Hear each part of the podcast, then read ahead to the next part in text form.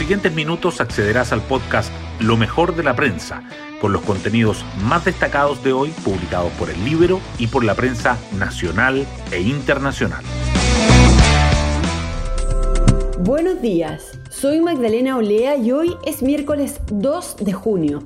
Les contamos que el presidente Sebastián Piñera rindió su última cuenta pública ante el Congreso y abordó los diferentes temas que han marcado su gestión, desde la crisis social hasta la pandemia de coronavirus y el proceso constituyente. Tras el mensaje del mandatario, no faltaron las críticas opositoras centradas en la falta de autocrítica por los derechos humanos y las divisiones oficialistas, gatilladas esta vez por el anuncio de que el gobierno pondrá urgencia al proyecto de matrimonio igualitario. Por otra parte, la economía siguió mostrando señales de recuperación con un crecimiento de 14,1% en abril y unas ventas récord en la primera jornada del Cyber Day. Las portadas del día. La cuenta pública del presidente Piñera acapara los titulares. El Mercurio destaca que el mandatario reivindica la obra de sus antecesores y llama a la responsabilidad política de cara al proceso constituyente. La tercera resalta que la urgencia al proyecto de matrimonio igualitario marca la última cuenta de Piñera y divide a la derecha. Y el diario financiero subraya que el presidente confirma que se eliminarán las exenciones tributarias que no se justifican. El Mercurio y la tercera también coinciden en destacar que la economía sorprende con un alza de 14,1% en abril y los analistas mejoran las expectativas de crecimiento para 2021. El diario financiero agrega que las ventas récord del Cyber Day impulsan la recuperación del comercio tras los retiros y las ayudas estatales. El fallecimiento de Jovino Novoa igualmente es reseñado en portada. El Mercurio informa que el fundador de la UDI y expresidente del Senado murió a los 76 años. La tercera dice que así era la derecha de Novoa, el general de los coroneles de la UDI, y el Libero agrega el obituario de Gonzalo Cordero. Además, el libro titula ¿Cómo será el cara a cara de más de 100 constituyentes antes de la convención? El Mercurio destaca que los hogares víctimas de delitos disminuyen, pero la percepción de inseguridad llega a su máximo en cuatro años y la tercera resalta el adiós de Violeta Vidaurre. Temas del Libro. La periodista de El Libero, Florencia Donoso, nos cuenta cómo será el cara a cara de más de 100 constituyentes antes de la convención. Este jueves se realizará el primer encuentro entre constituyentes a un mes de la primera sesión de la convención. Para la instancia, convocada por la Universidad Católica y la Universidad de Chile, ya han confirmado su asistencia cerca de 116 convencionales electos. El foco de esta reunión virtual estará en la participación ciudadana y no en los funcionamientos internos de la convención.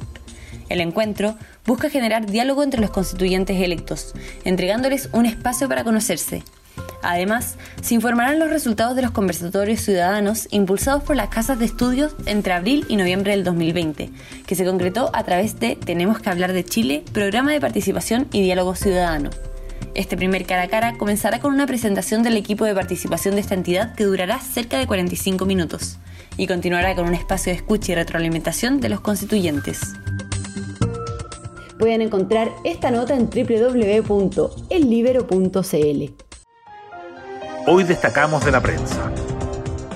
En su última cuenta pública ante el Congreso, el presidente Sebastián Piñera reivindicó los 30 años de democracia y aludió a lo realizado por sus antecesores en el cargo.